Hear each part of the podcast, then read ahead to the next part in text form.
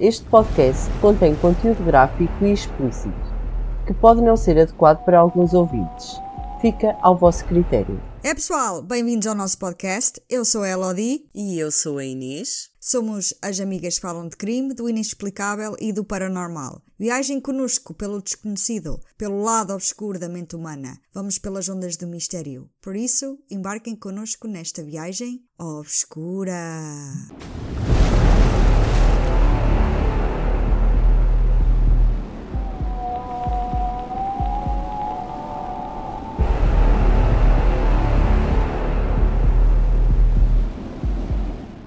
Pessoal, é sexta-feira! Yeah! Trabalhamos a semana inteira! Ah. Yeah! Ninguém se aleijou, ninguém ficou em casa, uma perna partida, por isso é bom. É, temos que olha dar graças, temos de dar Olha, graças a ter o- trabalho, o, né? teu é, o teu é foi de género. É, se calhar ficar em casa mesmo com a perna partida era melhor do que ir trabalhar, mas é. Trabalhar mais no podcast, mas pronto. Sentadinha, a pesquisar, escrever. Ah, era fixe. Vamos viajar para a Itália. Vamos viajar para a Itália desta vez. Vamos para a Itália. É vero? Vero. Vero, vero. É vero. E como tu sabes, a Itália para mim é tudo. Eu adoro a Itália. Pensava que era a Escócia, casa do Outlander. Não, eu gosto da Escócia. Não, eu, eu nunca estive na Escócia. Quer dizer, já estive na Escócia a trabalhar, quando trabalhei nos campos. Mas, para dizer a verdade, eu não me lembro nada porque eu só fui para um campo e não saí de lá, apanhar flores. Portanto, eu não vi nada na Escócia. Sei que estava lá. Viste muitas flores. Vi muitas flores, mas também foi só uma temporada. Não tive lá muito tempo. Agora, Itália é outra coisa. Fui de férias. Ah, eu também já fui à Itália. Já E- fomos ambas à Itália, mas separadas no tempo. Yeah. Lindo, lindo, lindo, lindo. Tu fostes Eu para. Roma, não foi? Roma. Yeah. Eu não. Eu fui para Milão, Verona, Veneza. Fiz uma linha reta para ser mais fácil andar de comboio. E olha, foram os melhores cinco, cinco dias de férias que eu alguma vez tive. Tão fixe. Só porque saí de Portugal e fui ver outro país que eu sempre fascinou a Itália e eu adorei. Mas, voltando ao caso. Voltando ao caso, voltam as perguntas. Começam, começam. Então, vamos até a Itália. E agora, E- a minha... não vais contar, eu vou perguntar. Paranormal? Não, não, não, não, não, não. Hum, Alguém importante na sociedade? Mais ou menos. Ela ficou Mortes? importante. Sim, ela ficou importante. Na Itália. Mortes? Sim. Muitas mortes? Poucas mortes? Serial? Epá, Cereais? Matadores? sim. Cereais Sim, matadores. Vamos ter, um cereal, vamos ter um cereal matador hoje? Sim, senhora Jo. Uma cereal matadora? Já. Hum, interessante. Pois. É vero Mas- interessante. Gostaste do meu Vero. trocadilho? É, é Yeah. vero, em vez de ser Aham. é very, é vero. Yeah, é vero. Interessante. Opa, não apanhaste o trocadilho. Epá, apanhei, mas estava aqui a ver outra coisa e, e falhou-me. Portanto, eu quero começar a falar da Itália. Um pouquito. né? Um pouquito. É um país, como eu já disse, sempre me fascinou, mas por causa da, da história, né? Da Porque a. Itália já vem de fui, Desde sempre. desde sempre, né? É Antes de todos os tempos já existia Itália. Itália, yeah, parece que começou o mundo pela Itália. Será que foi? Não sei. Eu vou acreditar que sim. Ei, ain- ainda nem me perguntaste primeiro que tudo como é que eu ia viajar. Como é que queres Porquê é viajar? que tu não me perguntaste como é que eu ia viajar? Porque, entretanto, comecei a falar da Itália e depois entrei no tangente e e- inspirei-me. Yeah. Hum, E é assim. Eu, quando começo a falar da Itália, é assim. Então, como é que queres viajar? então vamos à Itália, não é? Aham. Tu estiveste onde? Eu estive Milão, Verona, Veneza. Já sei. E se formos. De gôndola! Gôndola! Hã? Ah, Gostaste? gostei, gostei. Podemos E- andar lá as duas. E lembrei-me que não temos Aham. gôndola cá. ou mandamos vir a gôndola para cá. Não, nós vamos ser transportadas Ah, vamos nos na máquina do teletransportar. tempo. Yeah, Ok. Então prepara-te. ok. Estou a pôr o destino. Por amor Yeah, de Deus. yeah, yeah. Veneza. Ah, não, não, não vamos para Veneza. Se calhar temos Não. que ir a Veneza para ir buscar a gôndola. Exatamente. Vamos a Ok. Veneza buscar a gôndola, certo? Sim. Preparada? Fecha os olhos. Não podes não ver como é que é as viagens no tempo, tens de estar de olhos fechados. 3, 2, 1, start!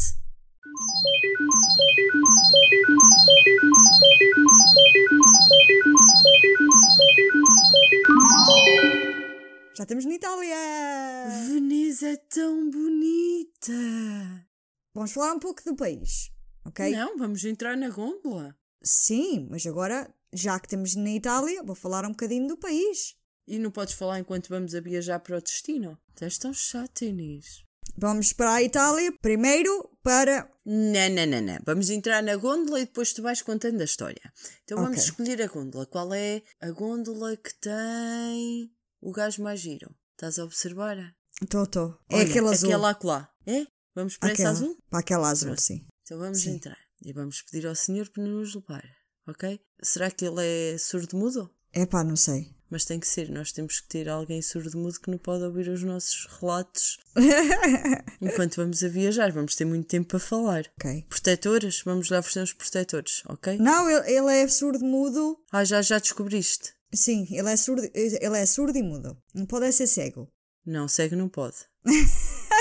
Que ele tem que levar-nos ao destino. Yeah. Yeah. Pronto. E então temos que escrever qual é o nosso destino. Porque ele não nos vai ouvir. Vá, estou aqui a fazer o post-it. Não, que não Já. havia post-its nessa altura. Não, mas na minha.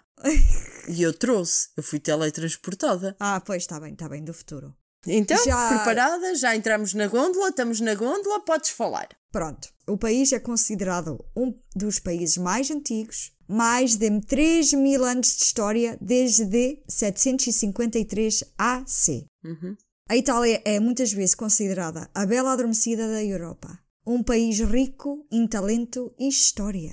Como eu já estou farta de dizer. É conhecida por seu bom vinho e pelas suas enormes contribuições para o mundo da arte, arquitetura, moda, ópera, literatura, design e cinema. A lista continua. E ainda nem mencionamos a comida. Não podemos esquecer, não podemos da esquecer pizza. a, a pizza e o famoso gelato. É da Itália. As pastas maravilhosas. Sim, bem boas. Ai, que E eu as fartei-me de comer pizzas? lá. As Ui. melhores pizzas que eu comi na minha vida foi em Itália. Também, as melhores marcas de carros do mundo foram também inventadas na Itália. Como a, isto não é uma marca de carro, mas as Vespas, o Lamborghini e o Maserati. As melhores fashionistas também estavam estacionadas em Milão, como os Prada, da Dolce Gabbana e o Gucci. Also, tem as artistas mais incríveis de todos os tempos. O Leonardo da Vinci, o Michelangelo e o Giotto. Por isso, já falamos um pouco sobre o país. Acho que é o suficiente para saber que a Itália é lindíssima e, e maravilhosa. Portanto, é lógico que também tenham serial killers. Mais uma prova que a Itália é perfeita em tudo. Tudo o que faz sai bem. Quer dizer, ainda não Exatamente. sei bem a história dessa rapariga, ragazza. Mas essa ragazza deve ter feito história. É, aí que maneira. E, como a gente sabe, nem é só tudo de bom que vem de Itália, né? Também há coisa ruim, como em todo o mundo. E sim, não é só nos Estados Unidos. Porque esta mulher foi um bocado de golaço. Ai, isso é francês. Há uma palavra a dizer em italiano. Ah, Vero dá para tudo. Vero? Ai, Também sei assim- angúria. Angúria. É melancia. Angúria? Ah, não, ela não foi melancia, não. Ela foi mesmo um bocado macabra. Vamos começar este caso pelo início, como sempre. Sim, como sempre, vamos começar pelo início. Então, sendo pelo início, vais começar a contar a história da mãe, do pai, da avó, da bisavó, da tetravó. Exatamente. Porque tudo começa na infância, né? Passado. É, exatamente. E para entender a mentalidade desta pessoa é melhor, né? Ter um Então, bocado de background. Exatamente. A imaginar. Posso? Ok, podes? Vou contar a história dessa rapariga sem conhecer Patabina. Então, ela matou quantas pessoas? Não vou dizer. Ah, eh, mas era uma serial killer normal ou tola? Epá, não, é, não há nenhuma serial killer normal, Inês. Ah, tá bem. Então, a mãe e o pai, ela sofreu. Não sei, não sei nada dela para se fazer um juízo. Não nada. podes continuar.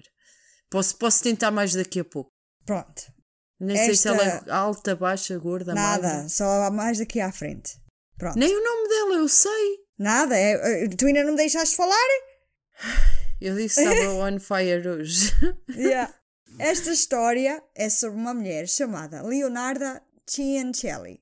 Leonardo da Vinci? Sim. A Leonardo da Vinci? Como é? Mas não foi da Vinci que eu ouvi. Não, Cian... Cincelli. Ai, agora eu não consigo dizer Ciancelli. Cincelli? Cincelli. Cincelli? Leonardo Ah, Cincelli. é assim. Cincelli. Há d- duas maneiras Ela de era chinesa? Não. Era mesmo, era mesmo italiana. É Não, assim, não dizem pode. Ciancelli, os ingleses que dizem assim, Ciancelli. Mas não é, é Cincelli. Porque eu estive a ver italianos a dizer o nome e dizem Cincelli. Mas eles têm assim, Cincelli? Cin- Cincelli. É, é que nem, Cincelli? nem parece que estão a dizer Cin. É, é assim. Cincelli. Pronto. E vamos Leonardo. iniciar. Cincelli? E vamos iniciar por falar na mãe dela. Oh! Ok? Porque isto. A mãe tem a ver com a história. E muito! a mãe também muito. era serial killer. Não. Não, não. Porque, pelos vistos, tudo começou na cabeça da assassina por uma maldição que a mãe tinha lhe rogado.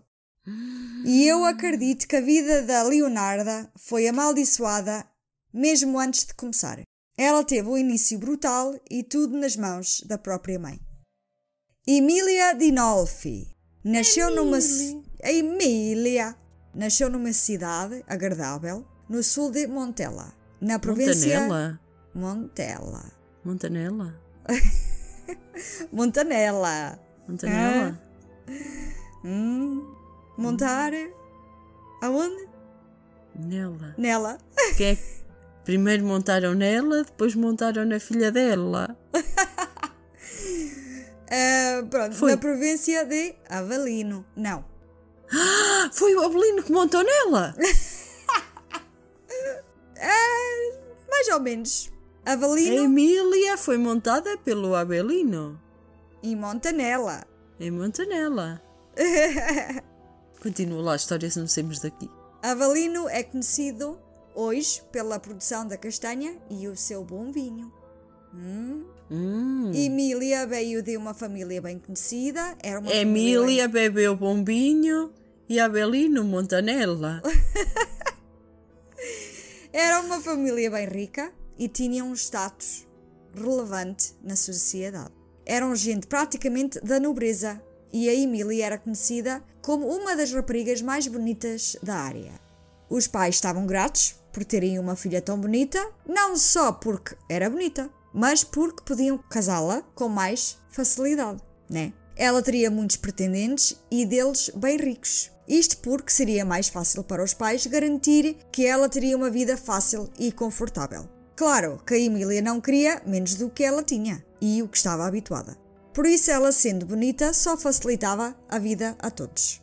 Temos que lembrar que esta história é situada em tempos diferentes. Estamos a falar nos finais de 1800. Mas estás a ver a cena? Eu disse que ias falar da mãe, da avó, da tetrabó. Ah, está lá quase. Está lá quase. Tá quase. Só, só falta a tetrabó. Assim. Como sabem, que nestes tempos as mulheres não esperavam muito mais do que encontrar um par adequado e tornarem-se boas esposas e dar muitos bebés. E se tivessem a sorte de o fazer, né? Por isso os pais queriam um bom marido com dinheiro para ela viver bem numa casa grande e liderar uma boa casa. Isto parece muito Bridgerton, Uhum. não é?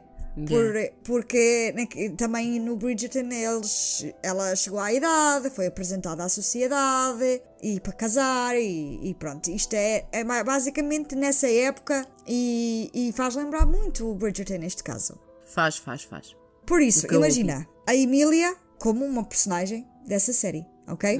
Então, quando Emília chegou à idade de começar a aceitar pretendentes, ela encontrou que não lhe faltava como ela esperava, desde nova, né?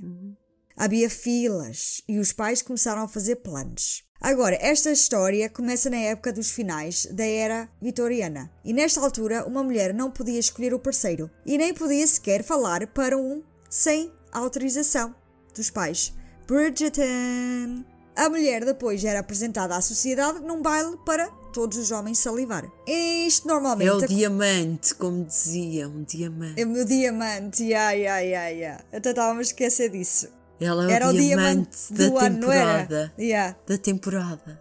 Yeah. Isto normalmente acontecia antes dos 18 anos, porque mais tarde a mulher já não era vista como jovem e tão saudável para fazer muitos bebês, como era esperado nesse tempo.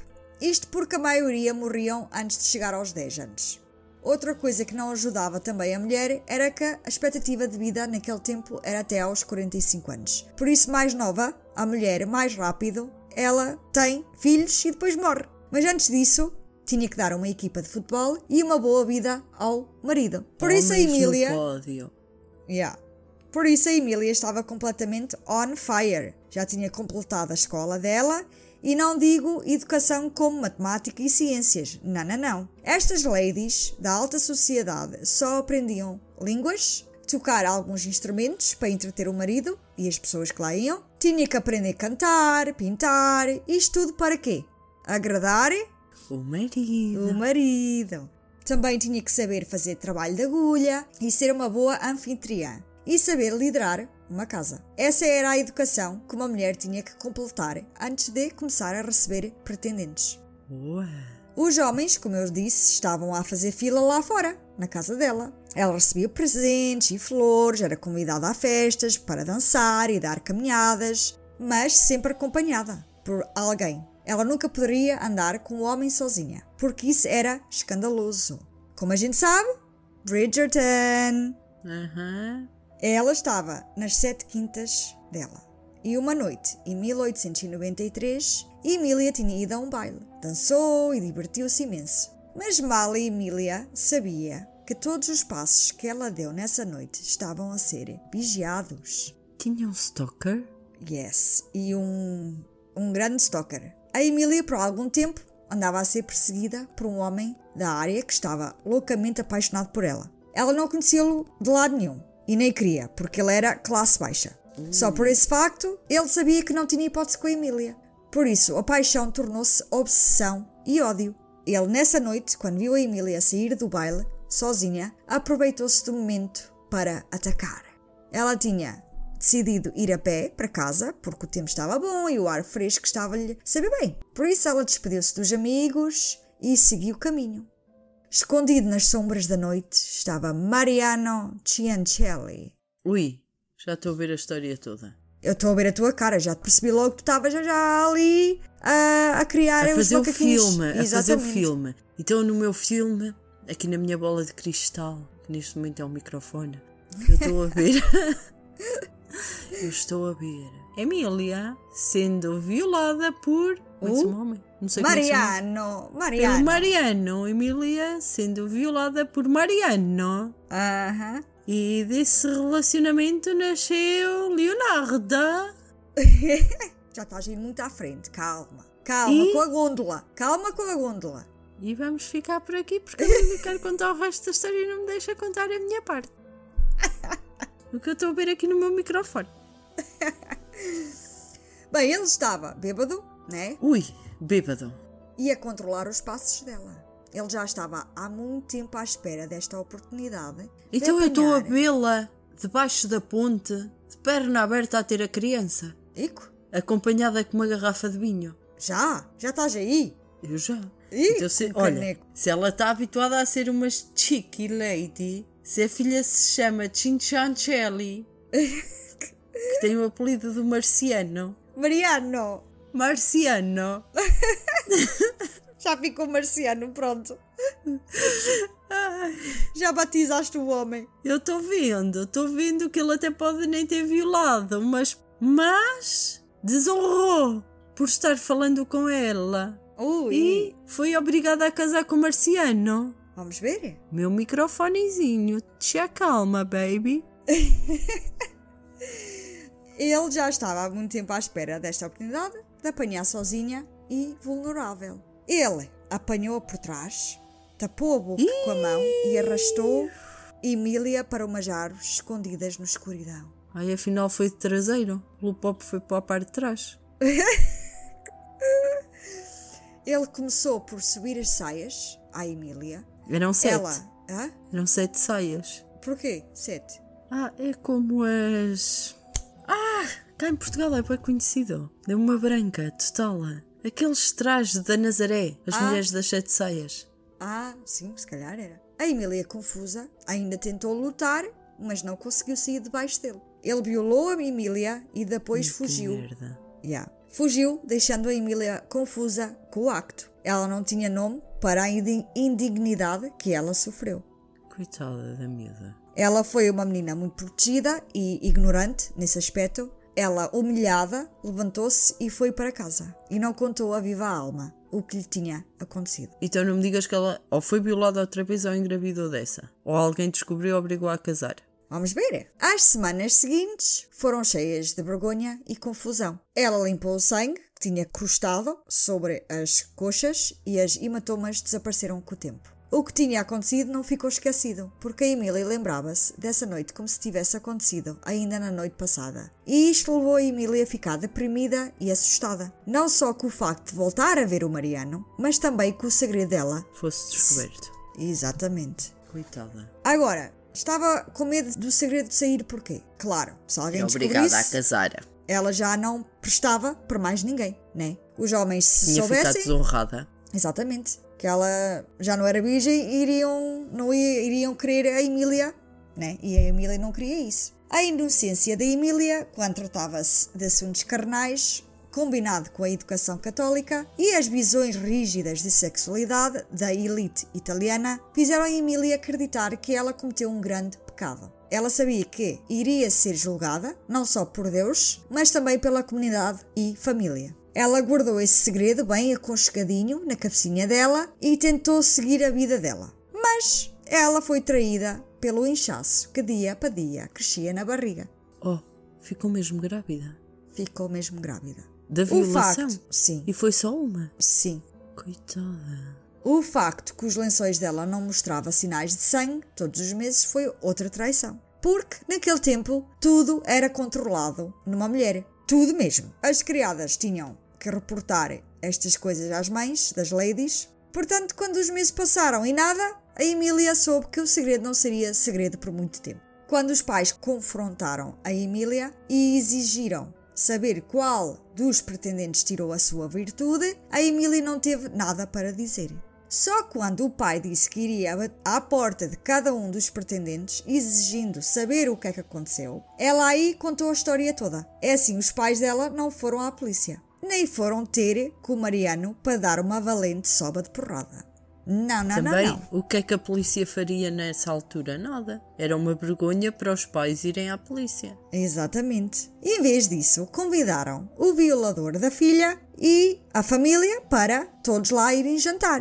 Porque era a única solução para salvar a reputação da filha. E tinham que fazer uma mulher honesta dela. Então, entre os adultos e o Mariano, a decisão foi casar Emília com o seu violador. O quanto antes. Mais cedo melhor, né? Antes que a barriga notasse e a pequena cidade descobrisse que ela não era uma mulher honesta. Que é horrível, né? É muito, muito, muito mau. Quer dizer, ela vai ter que casar com o violador. É, é uma coisa que eu nem consigo imaginar. Não consigo. É, é horrível. É, é horrível mesmo. É. É, vais ter que viver todos os dias com a pessoa que te violou e que te levou a ter uma vida de merda, provavelmente, porque Sim. duvido que ela continue na alta sociedade com ele. E estás a pensar bem. Então continua. A Emília ficou horrorizada. Mal podia estar perto do agressor, quanto mais casar com ele. Era insuportável só de imaginar. Mas o Mariano estava hilariante com a ideia. Este arranjo foi a melhor coisa que tinha lhe acontecido. Ele fez uma coisa horrível e ainda por cima estava a ser recompensado por isso. Melhor não poderia ser. Casaram modestamente, coisa que ela sempre imaginou à grande, e depois foi levada para viver com ele para o sítio mais pobre de Montello. Ela, uma miúda que sempre teve tudo, criadas, coisas boas à volta dela e boa comida e comida servida a ela todos os dias, todas as refeições. Ela ficou horrorizada com esta mudança extrema. Ela deixou uma casa grande, com casa de banho privado, para uma cabana a cair de podre e uma casa de banho lá fora, partilhada por toda a gente do bairro. Eu não te disse que ela ia viver para baixo da ponte? O Mariano era um homem muito mais velho que ela. Não sei bem a idade de- dela, nem a data de nascimento, mas ela provavelmente tinha uns 16 anitos e ele, e ele uns 40.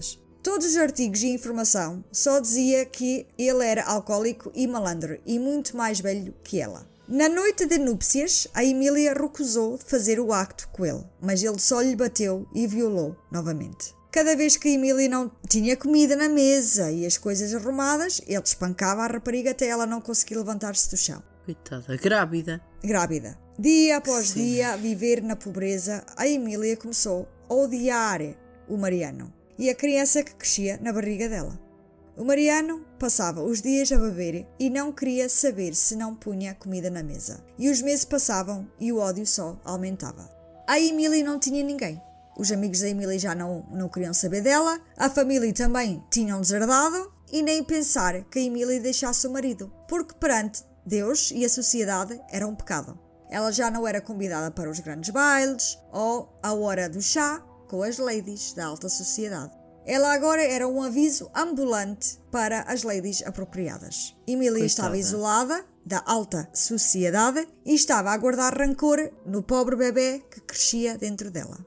A Leonarda Ciancelli Chinchilli? Nasceu no dia 18 de abril de 1894. O nascimento durou longas horas, tinha sido doloroso e angustiante. Muitas vezes caía inconsciente com as dores. Quando a parteira apresentou o bebê à Emília, rejeitou a Leonarda. Nem sequer conseguia olhar para ela sem odiar tudo nela. É supernatural. O bebê foi fruto de uma violação que a levou à desgraça total. Ela passou de princesa a pobretana. Yeah.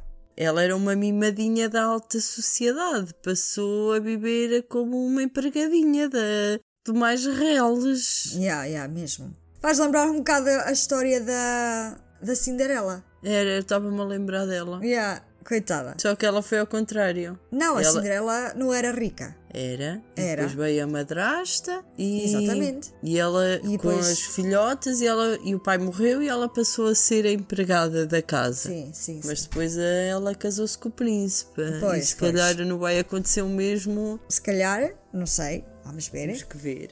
Para a Emília, este bebê era a representação física de tudo que ela tinha perdido.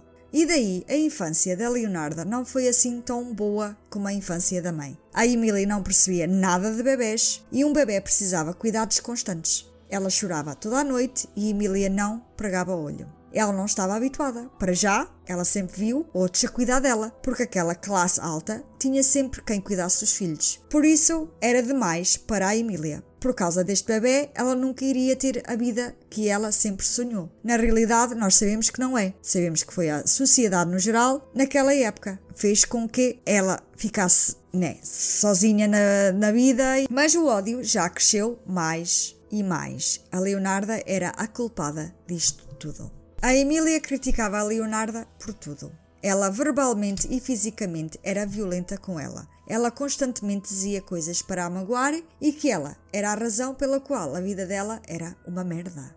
A Leonarda era o saco de boxe da mãe, já que Emily não conseguia controlar nada da sua vida, mas ela sim tinha controle da vida da bebê dela. E ela queria fazer a bebê pagar por arruinar a vida dela. Três anos depois de estar casada com Mariano, aqui a Leonarda já tinha dois anos e esta família andava sempre a mudar de casa. Andavam sempre a pedir dinheiro e comida na igreja e a familiares. Tudo porque o Mariano não queria trabalhar. Ele passava a vida a beber e muitas noites nem vinha à casa. Não é que Emília importasse muito com isso, mas o Mariano um dia não veio para casa e depois dois e depois três e aí a Emília começou a preocupar-se. Então agarrou na Leonarda e começaram a percorrer as ruas a perguntar por ele. Quando depois, por orientação de alguns vizinhos, ela encontrou o Mariano na casa de um amigo, cheio de febre e num coma profundo. Com a ajuda dos amigos dele, ela conseguiu levar o Mariano para casa, deitou o Mariano na cama. Depois disso, ela praticamente esqueceu que o Mariano existia. Oh, deixou de lhe dar comida. Na realidade, ela não esqueceu, né? Ela não Ela queria, queria era que saber. ele morresse. Yeah. Mesmo se houvesse dinheiro para chamar um médico, ela não, não o fez. Então, ela deixou a natureza seguir o seu curso porque muitas vezes ela sonhou em ficar viúva. Iria ser um alívio para ela se ele morresse. Ela sabia que pior que o Mariano ela não iria encontrar. Ela ainda tinha nome de nobreza. Mesmo tendo uma filha, não iria impedir arranjar melhor. Sempre arranjaria melhor do que tinha agora. Pensou ela, né? Ai, não foi bem assim. Não. Não, porque aposto que os pais não a ajudaram. Pois, ela já estava manchada na sociedade, a sociedade para aceitá-la de volta é um bocadinho Difícil. difícil. Quando ele morreu, a Leonarda recorda-se de ver a mãe, a mãe dela, Emília, cuspir para cima da terra fresca que cobria o caixão do marido. Esse momento era a única memória que ela tinha do pai dela. A Emília achou, com a morte do marido, que apagava os últimos três anos da vida dela. Que tudo iria ser apagado e a família aceitaria de volta com braços abertos. Pois. Mas, Pois, mas a assim. família não recebeu com braços abertos. Não, não, não, não, não. Não, não, não, não, não. Porque ela já não fazia parte da alta sociedade. A família é que puseram a Emília nessa situação, né? E agora não a queriam de volta. Não foi porque a Emília quis. Ela não queria nada disso, ela não queria essa vida. Foi a própria família. A, fa- a família e a sociedade, porque na Sim. altura era assim. Yeah. Mas mesmo assim, ela já era mercadoria estragada nos olhos deles. E arruinar a imagem deles e a reputação deles era um não, não, não, não. Claro que não, não, não, não, não. Ainda por cima, ela era da classe pobre. Ela Exatamente. teve com alguém da classe pobre. Ela, Exatamente. para a sociedade, já estava cheia de doenças e cheia de tudo e mais alguma coisa. Yeah. Ela era tipo a peçanha. Exatamente. Chega-te para lá. Que horror. Coitada. É violada, é despejada de casa e. Pronto, e a família não quer saber dela. É- esses tempos para mim. não- Ainda bem que. que- Que que- mudaram. algumas coisas mudou, mudou, mas a sociedade também não. Dizem que, que aceitam, mas tu sabes perfeitamente bem que a nossa sociedade não, é, não está muito melhor. Não, não está. Não. Não queriam arriscar ficarem outra vez na boca do lobo, com esse escândalo novamente, né? Ela foi rejeitada mais uma vez, mas ela pensou que mesmo assim ela poderia tentar arranjar um viúvo da classe média, né? Ela ainda era bonita, por isso sim, ela arranjou muitos homens que estavam interessados nela. Mas mesmo assim, viram uma mulher viúva com uma filha que não tinha nada. O que é que ela tinha era muita bagagem para um homem da sociedade querer casar com ela. Saíam Eles com só ela. queriam a Shakira. Eles só queriam Shakira para viver a vida louca. Que só queriam a Shakira dela. Davam-lhe Fazerem prendas. waka waka. Yeah. Davam-lhe prendas, mas ela não era mulher para eles. Sim, era mulher para divertir e dar umas cambalhotas. Mas só até arranjarem uma mulher respeitável. Por isso, quando a Emília percebeu-se que nunca iria casar com um homem res- respeitado na sociedade, ela recorreu a homens que provavelmente não faziam o seu dinheiro da forma mais correta de alguma forma faziam o dinheiro ilegalmente, tipo crime organizado, mais conhecido como a máfia. Por isso a Máfia Emília. italiana. Claro, quando se fala em máfia, a gente pensa logo na Itália, né? Parece que originou lá. Parece que originou tudo na Itália. Yeah, mesmo. Ela foi a primeira serial killer. Quem sabe? Quiçá, Não, não, acho que não. mulher? Na Itália, na Itália, provavelmente. Não. Primeira mulher serial killer? Primeira de- do mu- mundo, não. Não, Não? foi. Não, não, não, não, não. Não, não, não, não, não. Qualquer dia eu trago esse caso. Ah, mas aposto que ela fez coisas inéditas. Que só acontecem na Itália. É, por acaso fez assim umas coisas assim. fucked up. Ah, e eu quero agradecer já à tua irmã Carla, nossa ouvinte desde o início, que sugeriu este caso. E pessoal, se vocês têm casos que queiram ouvir, é só sugerir, Instagram, pronto, essas coisas todas. A gente E-mail, aceita. Facebook. Exatamente. Obrigada, Carla. Muitos beijinhos para ti, Carla. Beijinhos, Carla. Isto é para ti. Por isso, a Emília casou-se com um homem que tratava a Emília bem, comprava-lhe roupas boas e tinha dinheiro. Ele tinha um bom carro, iam comer a restaurantes chiques na cidade. Isso era o que ela queria. Ele era do género que fazia dinheiro rápido, mas também gastava o dinheiro rápido. Não havia poupanças nem nenhuma forma de segurança para o futuro com este homem. Por isso, no meio disto, a Leonarda ficou para trás. Nossa Leonarda. Para ambos, a Leonarda não interessava a ninguém. Nos olhos dele, a Leonarda era bagagem a mais. Foi o preço que ele teve que pagar. Pagar para ficar Mas com a mãe. Exatamente. Por isso a Leonarda foi chutada para canto e quando a mãe falava para ela era só para tratar mal e espancar. E foram anos assim. Aonde a Leonarda era o saco de boxe e era verbalmente agredida. A Emília sabia que a relação dela não era da melhor, das melhores, né? Mas ela estava a gostar de fazer parte, outra vez, dos jantares e boas roupas. E enquanto ela jantava em sítios chiques e passeava, a Leonarda ficava em casa sem comer. Por isso, uma miúda que tinha 5, 6 anos era deixada em casa sem comer por dias, enquanto os pais comiam fora e divertiam-se até a madrugada. E tu sabes que nessas alturas, 5, 6 anos, epá, isto são alturas que a criança, É onde se forma a, a personalidade. a personalidade da criança, forma-se até aos 6 anos. Sim. E, yeah, e precisam muito de amor e carinho, especialmente nestes anos, é muito importante. E ela não o teve, né?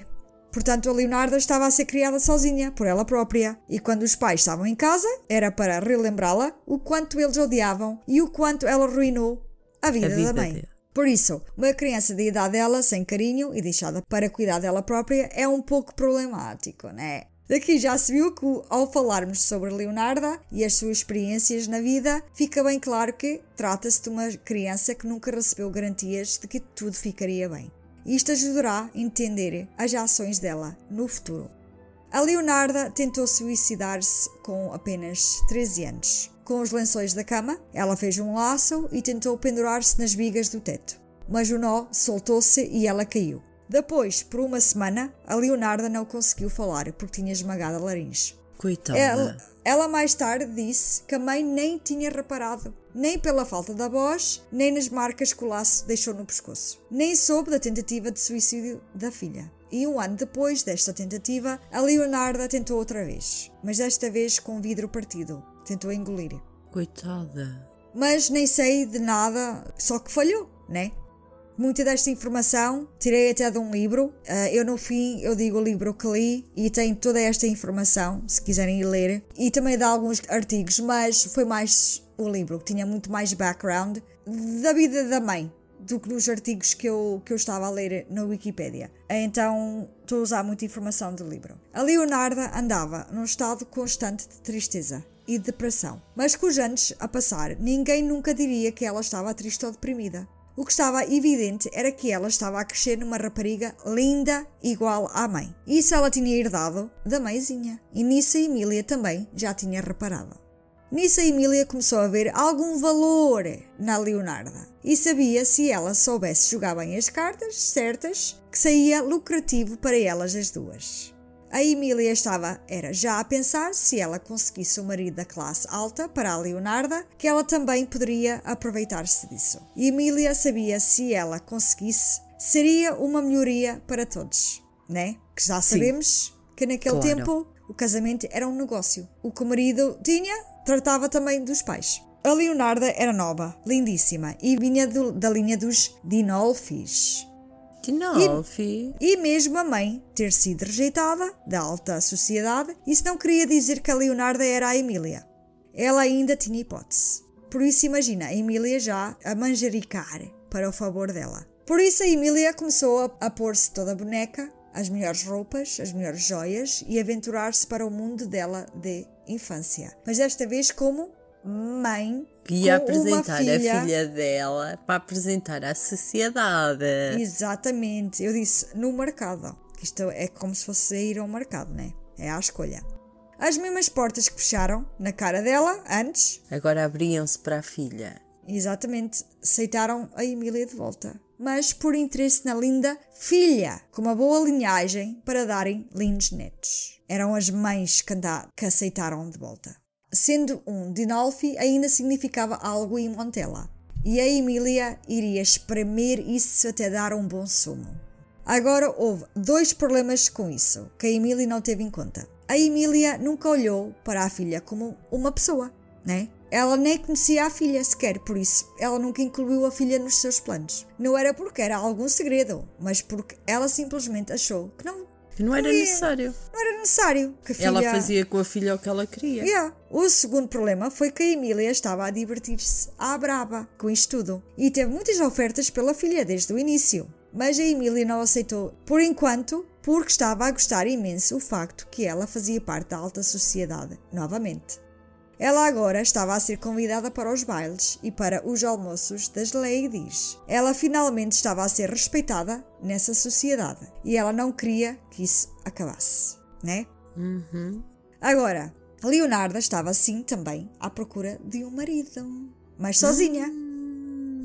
Ah, pois é, bebê. Ela queria era sair do inferno que ela encontrava-se todos os dias da vida dela desde criança. Enquanto a Emília estava a fazer a escolha perfeita para a filha dela, para os interesses dela, a Leonarda estava a apaixonar-se por um homem simples e gentil.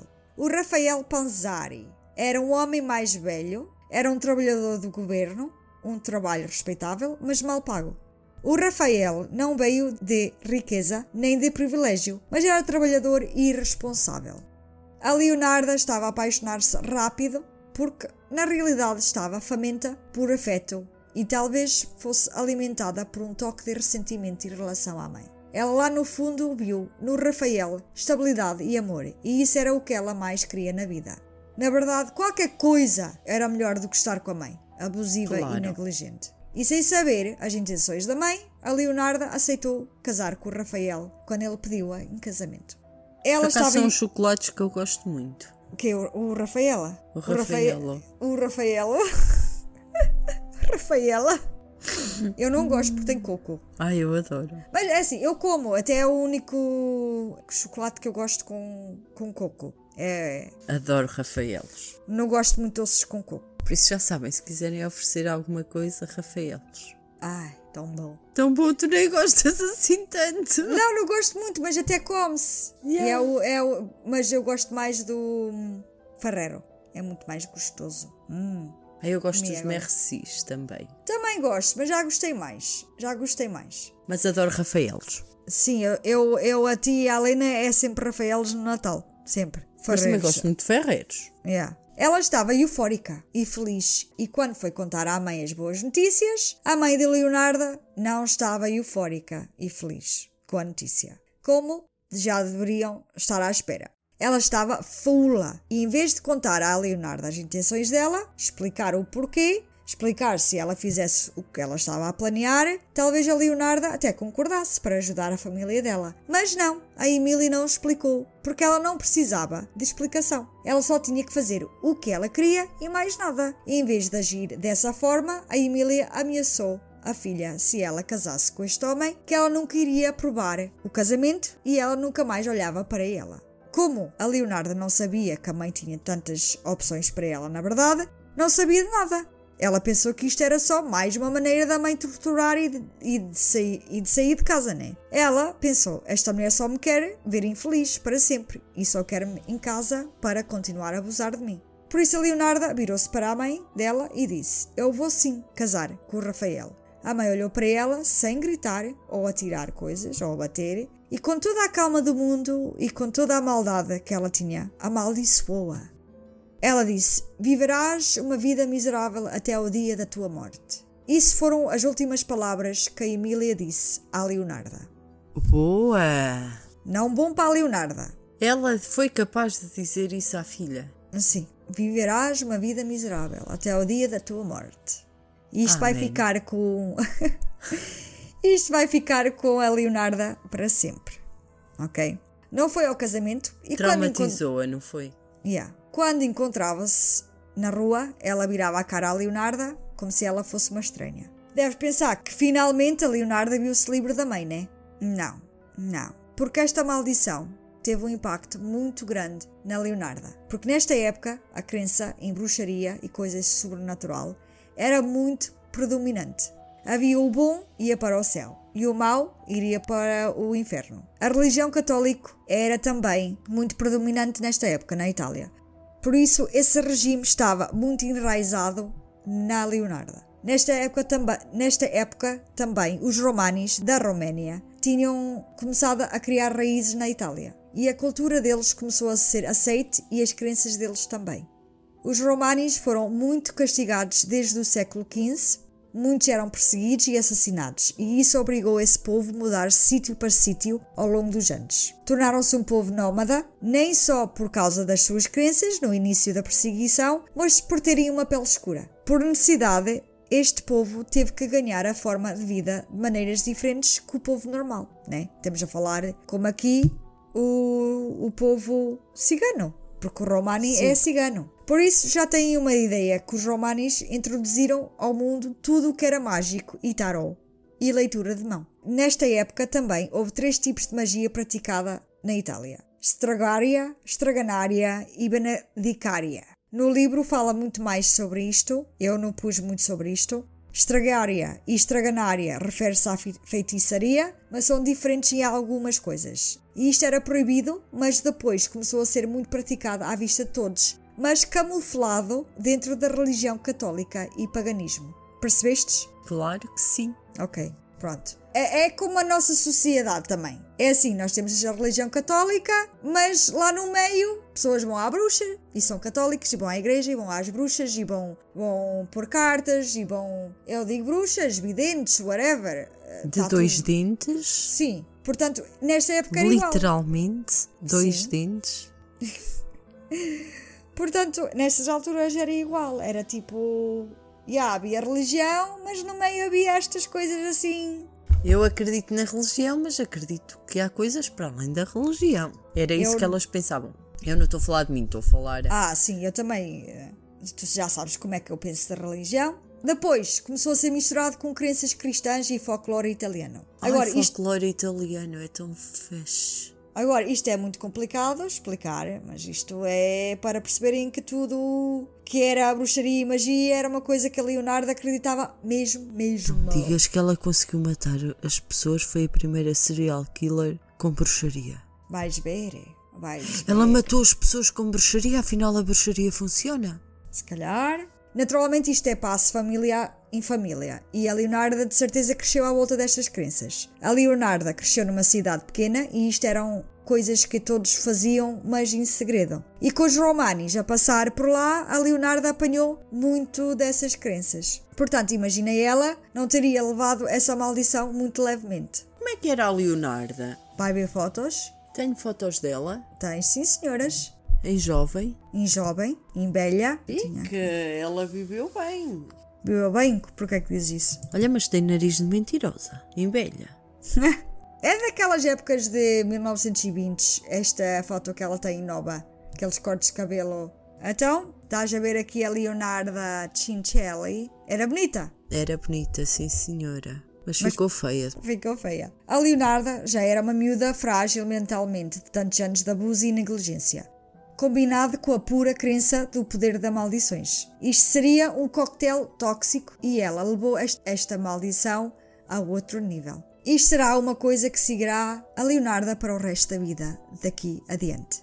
No início, esta maldição era uma sombra que seguia-lhe e no início do casamento, Leonarda entregou-se completamente à ideia de ser a mulher perfeita.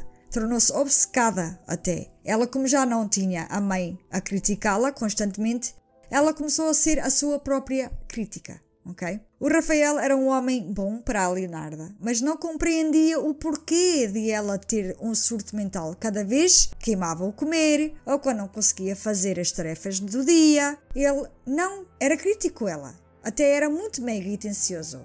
Dizia coisas como não leves tanto a peito, relaxa. Ele tranquilizava constantemente, mas ela não aceitava falhas nela mesma.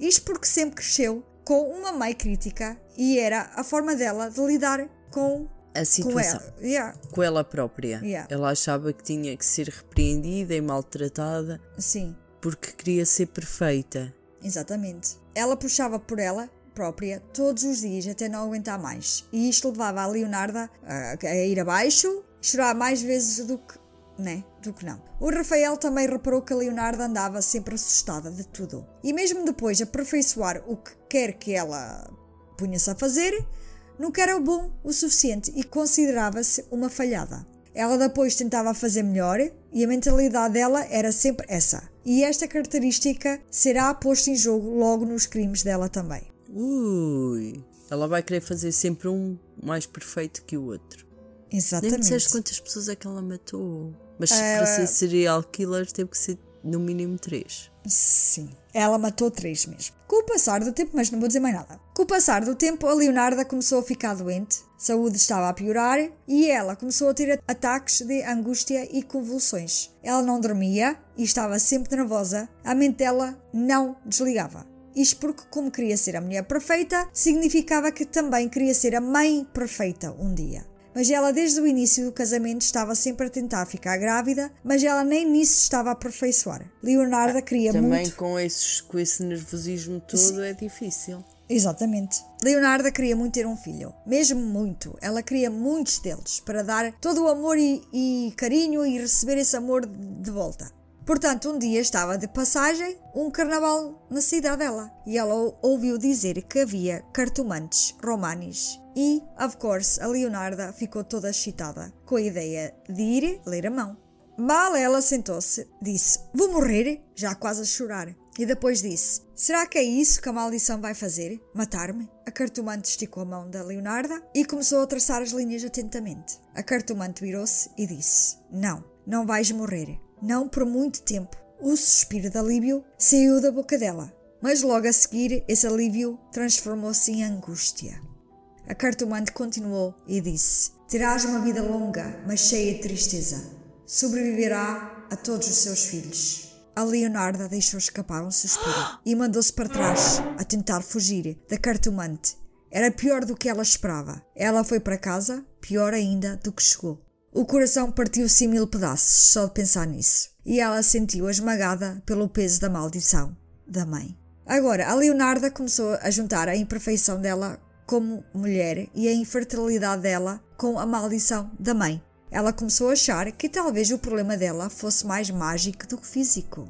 Talvez a mãe, para ver a Leonarda infeliz, amaldiçoou-a para ela nunca ter filhos e de ser a mulher perfeita porque sabia que era isso que ela queria mais na vida. Mas felizmente, três anos depois do casamento, a Leonarda ficou grávida e no momento que ela soube que estava grávida, ela começou a ter mais angústia e convulsões, que muitas das vezes causava a ela cair e magoar-se. Então, em vez de ficar feliz, mas a Pois. vidente disse que ela ia sobreviver a todos os filhos, não foi?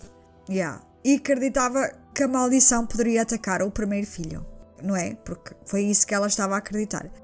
Ela andava uma pilha de nervos a tentar proteger o filho do mundo exterior, mas isto só acelerou a crença que ela não poderia controlar o destino dela, que por causa da maldição a vida já tinha sido traçada por ela. Três meses depois, ela perdeu o bebê, e isto então foi mais uma realização que a maldição era real.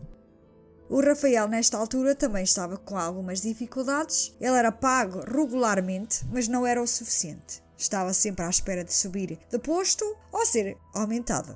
Isto porque ele queria reduzir o stress da mulher dele. Se ele desse uma vida mais confortável, sem preocupações, à Leonarda ela podia sentir menos pressão em casa. Até este ponto, a saúde da Leonarda só piorava dia para dia e muitas das vezes nem queria sair da cama com medo de ter uma convulsão e cair e magoar-se. Ela queria arranjar trabalho para contribuir, mas também havia poucas opções para as mulheres nessa altura. Em 1920, o casal decidiu sair da cidade de Montella em busca de melhores perspectivas. E por alguns meses andavam sempre a mudar de sítio, sempre à procura de uma vida melhor e um trabalho que pagasse bem para o Rafael.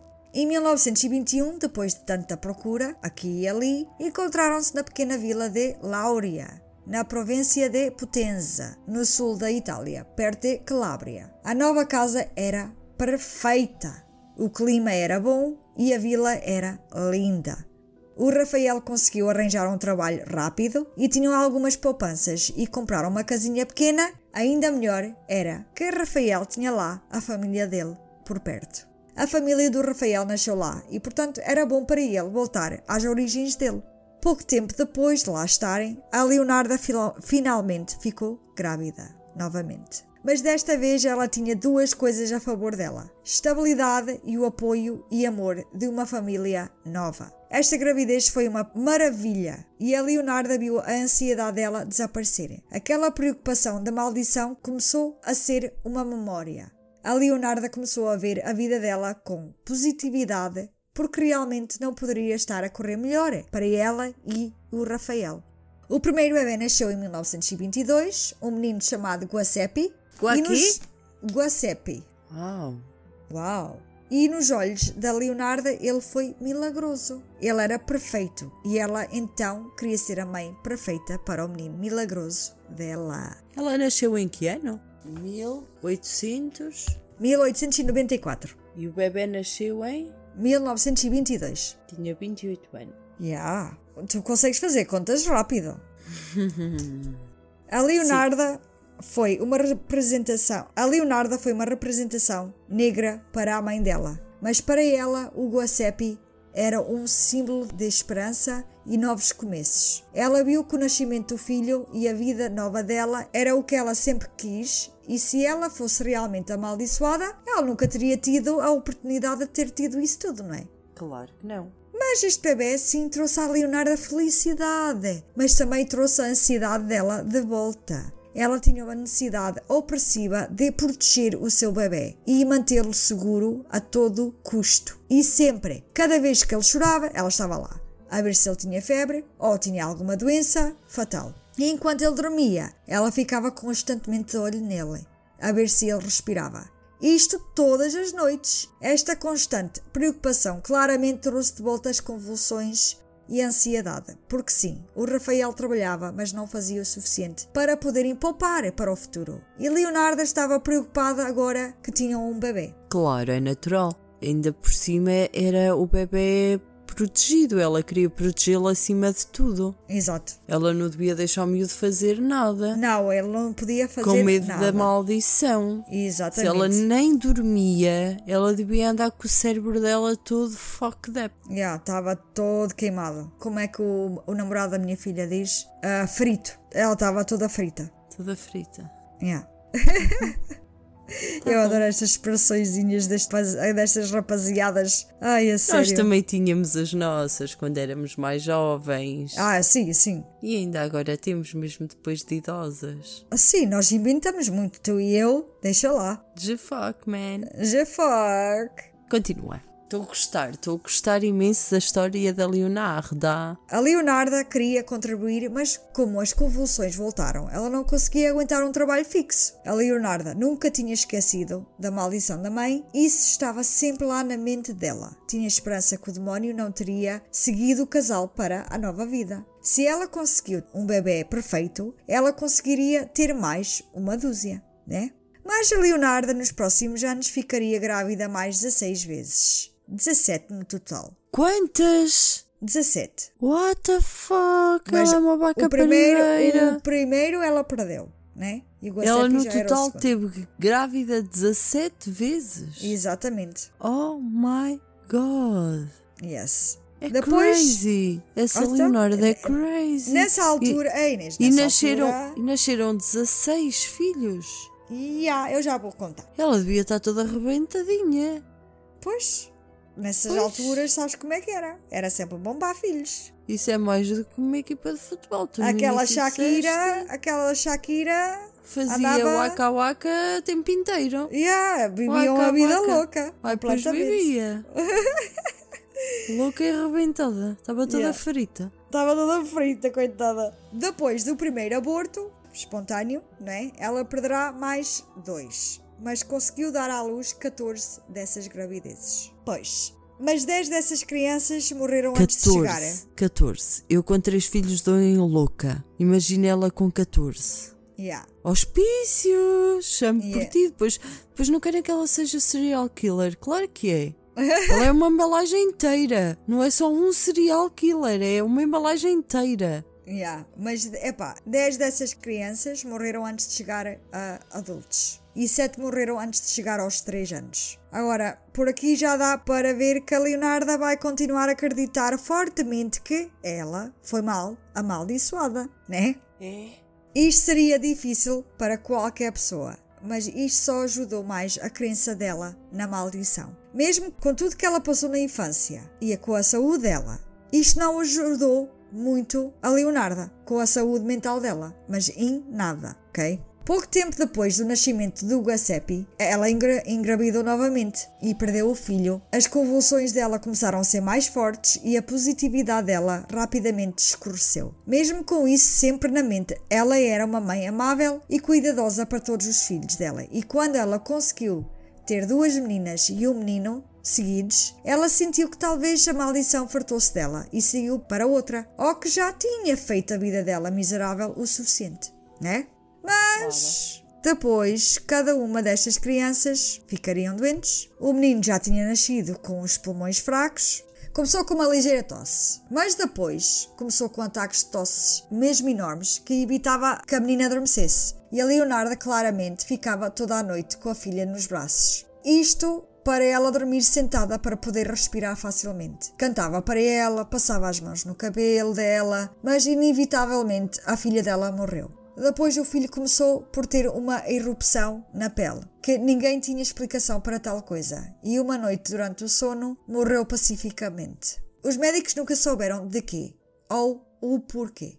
A Leonarda ficou paralisada com a dor e o terror de acontecer mais alguma coisa ao resto dos filhos. Ela tornou-se ainda mais numa mãe galinha, com esse tal medo, se ela não estiver ao pé deles, todos os segundos e todos os minutos, que algo mal iria acontecer aos filhos. Mas a Leonarda tinha mais cuidados e preocupações com o primeiro filho, o Guacepi, o bebê milagroso. O Guacepi era o protegido.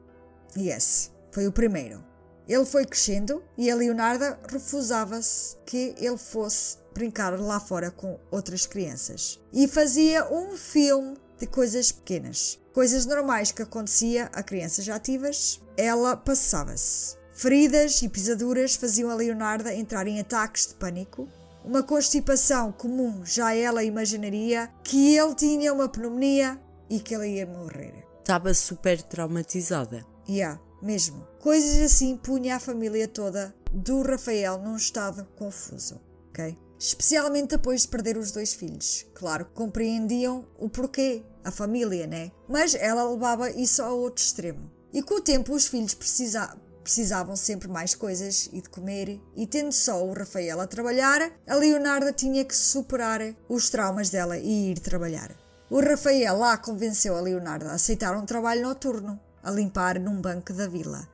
Ele conseguiu este trabalho para ela porque ele era uma pessoa conhecida de, de importância da vila e, por ser um homem muito trabalhador, assumiram. Como ele era muito trabalhador, assumiram que ela também Yeah. era. Ele convenceu a Leonarda com a perspectiva de ela poder cuidar das crianças durante o dia e ela assim podia obcecar o dia todo né, com eles e assim durante a noite eles já estariam a dormir na caminha deles e de certeza Ela- que não ia acontecer nada enquanto dormiam, né?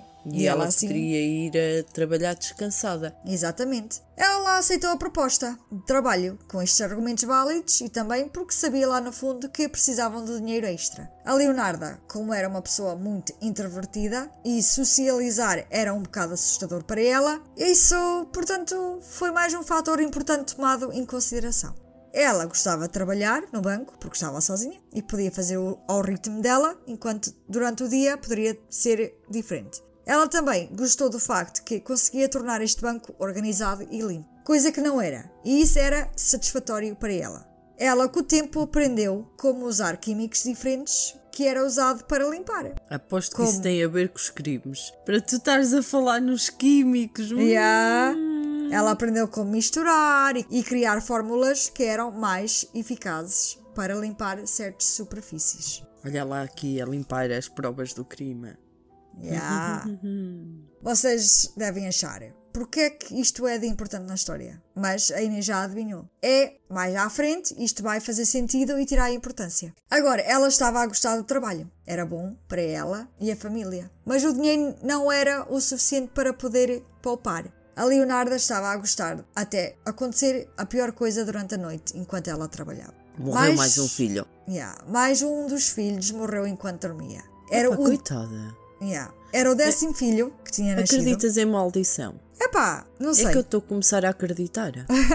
Não sei. Até que ponto é que. Né? Não sei. Acreditas? Hum, Maldição, até- bruxaria, bruxaria. É a mesma coisa, né? Epá, não, isto foi uma praga. Sim. Ai, acredito nas pragas. Acredito. Mas acredito. eu, eu acho que é o que a gente começa a acreditar tanto que começa. Atrai. Atrai e, re- e começa a revelando porque a gente acredita tanto naquilo. E, E achamos que tudo o que acontece é por causa daquilo. Exatamente. E às vezes não tem nada a ver. E às vezes não tem nada a ver. Porque Mas tu começaste a história a dizer que faziam uma equipa de futebol porque metade das crianças morriam antes de 7 anos. exata- é tu- exatamente, yeah. É porque era normal. era normal. Eles tinham é. muitos filhos porque tinham que deixar descendência, mas sendo que a maioria das crianças morria antes de, Exatamente. De ser a atingir a idade de adulto, por isso. Por isso é que eles tinham que ter uma equipa de futebol, que era para deixar Exatamente. pelo menos um descendente. Yeah. Por isso o que acontecia à Leonarda deveria acontecer há há muitos. a dezenas, centenas, Yeah. milhares de mulheres nessa época. Sim. Só que ela achava que era da maldição. Sim, ela fixou mesmo muito na maldição. Que a maléfica da Emily, né? Em- Em- Emília. Emília! E temos Que é que dizer assim: Emília. Emília! Italiano! Que é a Emília. Rugar. Maldição à filha. Mas uma maldição que acontece a todas as mulheres em Itália, não só à filha dela. Ela, pelos vistos, rogou maldição a todas as mulheres De Itália! de Itália e do mundo, porque isso acontecia em toda a parte do mundo. Só que Emília só rogou filha e filha fixou que maldição destruir vida dela, então não fazer nada para dar a volta por cima, deixar-se ir pela maldição. E agora continua, porque eu estou aqui farta de falar e não estou dizendo nada de jeito. Pronto, era o décimo filho, né? E desses Mais uma 10 vez- filhos, estavam para aí quê? 4 bibos? Ah, acho que sim, acho que sim. É que Mais eu uma perdi- vez a Eu consegui-me Leonarda. perder nas contas. Ah, sim, sim, e, e dá para perder. Entre os que morreram e os que viveram e os que não sei quê e os que não sei quantos já me perdi. Mais uma vez, a Leonarda perdeu mais uma parte dela. Desapareceu da vida, assim, sem mais nem menos. Foi enterrado numa cova chamada Pauper's Grave. Isso era uma sepultura paga pelo Estado, porque a família da pessoa falecida não podia pagar. O Rafael e a família dele não tiveram a coragem de ir ao banco para dar-lhe a notícia nessa noite. Queriam dar mais umas horas de paz antes de dar a notícia. Algo na Leonarda partiu nesse dia e ela sentiu que a única coisa que pudesse dar-lhe paz a ela e à família era dinheiro. Ela achou que se tivessem dinheiro suficiente podiam ir para o campo, onde havia ar fresco e menos doenças. Assim também podiam pagar médicos para irem lá à casa cada vez que os filhos ficassem doentes. A Leonardo achou que o destino estava a favor dela em questão de como obter esse dinheiro que ela tanto queria. Isto sendo que ela trabalhava num. Assaltou o banco. Não. Tentou pelo menos. Mais ou menos. Eh, Não foi bem assaltar, mas quase. Agora, claro que ela era uma máfia, simples... máfia italiana. Ela estava dentro da máfia italiana. Lá padrasto, ser chefe de gangue italiano. Ah, pois é, bebê. Ah, mas não, não foi assim. Agora, claro, ela era uma simples mulher de limpezas, né? Ela não tinha acesso aos cofres e dinheiro vivo, mas tinha acesso aos livros de contabilidade do banco. Ela pensou, se ela conseguisse criar uma conta dizendo que ela tinha lá dinheiro, hum, que Funcionaria. E foi, exatamente. Então foi isso que a Mas Leonardo não, fez. não, não, não, pois não. Duvido que os bancos tivessem tão pouco controle. Pois, ela forjou uma conta falsa com dinheiro lá dentro. Que achas? Correu bem? Não, não, não, não, não, não, não. Pois não, não funcionou. Ela, quando foi lá para levantar o dinheiro falso da conta falsa, eles olharam para ela e perguntaram se, achava que- se ela achava mesmo que isso ia fu- funcionar. Ela foi presa e acusada de fraude, condenada a um ano e meio na prisão. Como é que ela sobreviveu a um ano e meio presa? Vamos I ver. Em 1927, a Leonarda chegou à prisão. Mas não era uma prisão normal, porque como havia poucas mulheres presas, mandavam estas mulheres para reformatórios, que não é melhor que uma prisão, porque estes sítios não- são controlados pela igreja e as regras não estavam em prática como uma prisão, mas sim como a igreja queria. Quem controlava estas mulheres eram freiras e elas não eram tão simpáticas. Estavam sempre a trabalhar, estas mulheres, tinham que ficar caladas e obedecer a tudo que elas queriam. Senão, as freiras decidiam por elas próprias adicionar mais uns anitos na sentença das mulheres. Mas para a Leonarda, isso não era um problema. Ela estava habituada a viver assim, porque viveu uma, com uma pessoa assim toda a vida dela. A mãe. É, então viver em silêncio para ela era incrivelmente bom. Yeah. Portanto, ela fez de pequena, né? Cabeça baixa, Uhum. e fez a sentença dela de 18 meses e foi libertada. Quando a Leonarda voltou para casa, as situações em Láurea não estavam assim tão boas. O Rafael tinha perdido o trabalho, Coitada. depois da, yeah, depois da acusação dela, e até a família dele já se sentiam embaraçados com aquilo que ela fez. E como devem suspeitar, a comunidade Não a aceitou. aceitou a Leonarda bem e queriam aquela família fora daí mais rápido possível. A família do Rafael tinham pena, por isso juntaram dinheiro para eles irem procurar um sítio novo para ir viver. Mais uma vez, a Leonarda acha que foi a A maldição. maldição. A família continuaram o caminho para sul e estabilizaram na região Campania Lacedónia. Campânia. Lacedónia. Mais uma vez as coisas começaram a ir ao sítio. É por isso que eu disse-te que, para ir de gôndola, nós íamos a vários sítios. Ai, vamos, vamos. Ela está tá sempre a mudar. Mais uma vez as coisas começaram a ir ao sítio. Uma área bonita.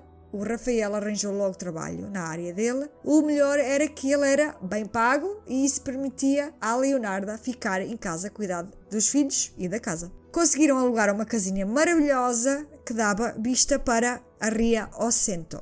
Os Ah, filhos então, adoravam Finalmente arranjou uma casa no campo. e há a maldição não está a correr mal. Agora, os filhos adoravam poder brincar lá fora porque havia espaço para isso e as pessoas da comunidade eram adoráveis. Até a Leonarda já estava a ficar relaxada. Ela já fazia os deveres dela sem aquela ansiedade que destruía a Leonarda por dentro. Mas depois a Leonarda engravidou de novo. E claro, a Leonarda estava sempre à espera que a maldição aparecesse para destruir com a vida dela. Mal ela sabia que era ela própria que criava a maldição. Com os nervos e com aquele stress todo acumulado para que tudo corra bem, acabava por tudo correr mal, certo? Ex- exatamente. O que tu dás há de ter de retorno. E o que ela dava era energias negativas. Yeah. E o retorno dela era, não era favorável, né? Quando essa malda a maldição aparecia, era sempre onde pudesse doer mais. E isso era através dos filhos. Filhos. A Leonardo, um dia antes da criança dela na- nascer, ela foi com o Guacepi ao um acampamento do povo romani. Ficava na mata perto da casa dela. E rumor pela vila era que vivia lá uma cartomante que era muito boa. E claro, a Leonarda queria que ela lesse de novo a mão, Leonarda queria saber se o destino dela tinha mudado para melhor ou para pior. Portanto, quando Leonarda estendeu a mão e a cartomante disse que, que numa mão ela via prisão e na outra um asilo mental. Claro, daqui a Leonarda não deve ter ficado tranquilizada. Ela ficou mais assustada com o asilo porque ela sabia que normalmente quando lá paravas nunca mais eras vista de novo. Isso era algo misterioso naquela altura, portanto, Leonarda nem queria saber. Agora, depois disso, nasceu um menino perfeito e a Leonardo olhou para o bebê com suspeita. Como dizer, isto é bom demais, o que é que se passa aqui? Ela só pensou que sim, o filho nasceu saudável e perfeito, mas de certeza que acabava por morrer como aos outros. Alguma coisa ia acontecer porque a vida dela não podia correr bem. Não. Isto levou a Leonardo a cuidar dele, mas com precaução. Não queria aproximar demais porque tinha medo de ligar-se emocionalmente com ele. Por isso também, com isto tudo, voltou as convulsões de Leonarda e ela com medo de deixá-lo o menino cair e magoá-lo, ela já nem pegava nele. Isto, claro, é triste porque esta mulher viu tantos a nascer e morrer que ela agora teve que distanciar-se e criar esta criança já como se ele ia morrer um dia. morrer.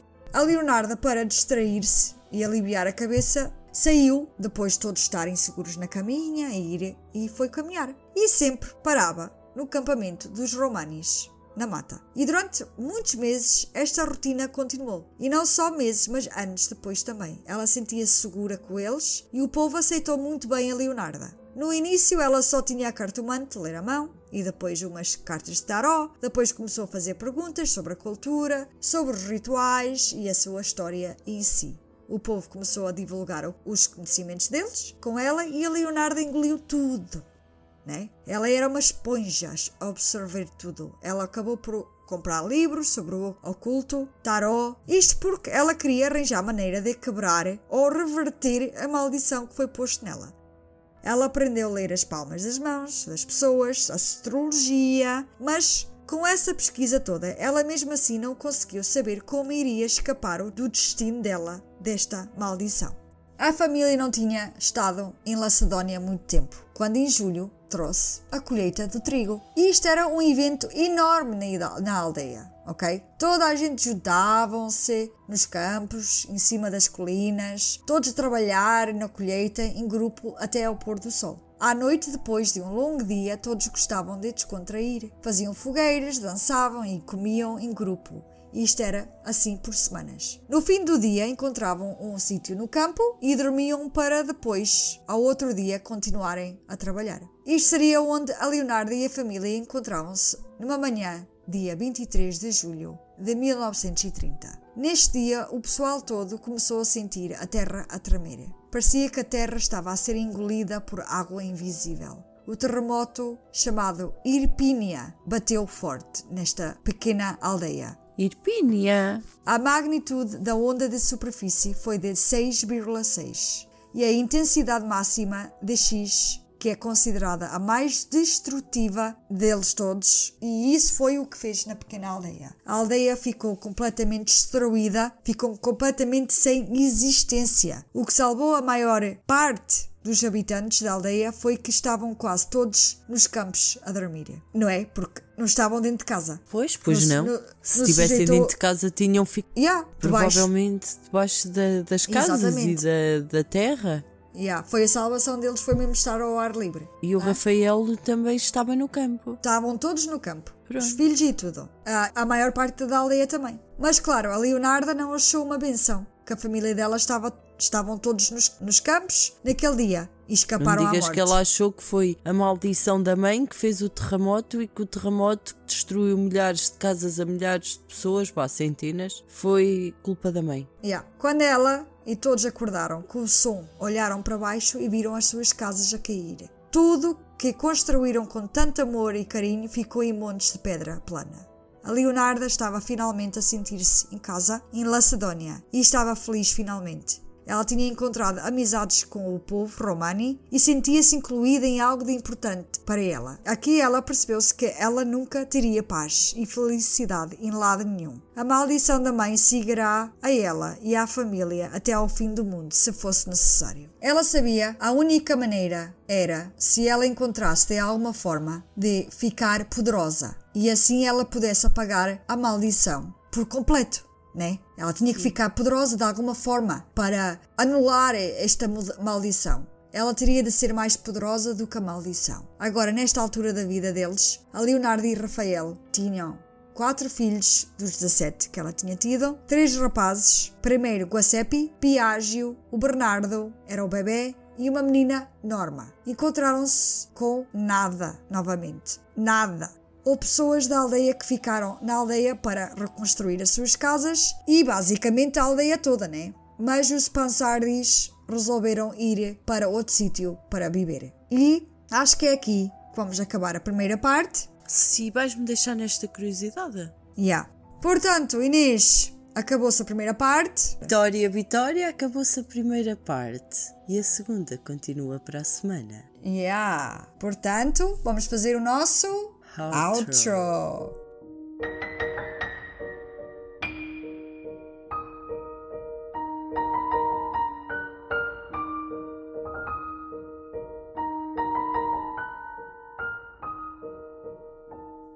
Obrigada, pessoal, por nos aturarem. Agradecemos a vossa paciência. Espero que tenham gostado deste caso. Iremos lançar um episódio por mês. Fiquem connosco para o próximo. Para o próximo, vamos tentar que seja já para a próxima semana a segunda parte deste, porque isto é um caso e nós lançamos um caso por mês. Sim. Se tiverem histórias para contar do paranormal ou casos que queiram que nós discutimos aqui, mandem para o nosso e-mail viagensobscuras.gmail.com e deixem um comentário pessoal nas nossas redes sociais sobre este episódio. A gente gosta muito. Adoramos. Sim. Adoramos Para- que falem connosco. Olha, e já agora, beijinhos. Beijinhos para Diniz. o Diniz. Beijinhos. Para também a Inês. Beijinhos, beijinhos, beijinhos, beijinhos, porque te chamas Inês. Sim, gostamos muito de ti. Ah, e para a nossa querida Cláudia. Cláudia, Beijinhos. beijinhos. E beijinhos para todos os outros que não dissemos os nomes, mas identifiquem-se. Gostamos muito de vocês e adoramos os vossos comentários e obrigada pelo o apoio. Pelo apoio. O facto de vocês interagirem connosco dá-nos força para continuar. Continuar, yeah. Bem, partilhem este podcast com os vossos amigos. Word to mouth ajuda sempre. Temos Twitter, Facebook e Instagram.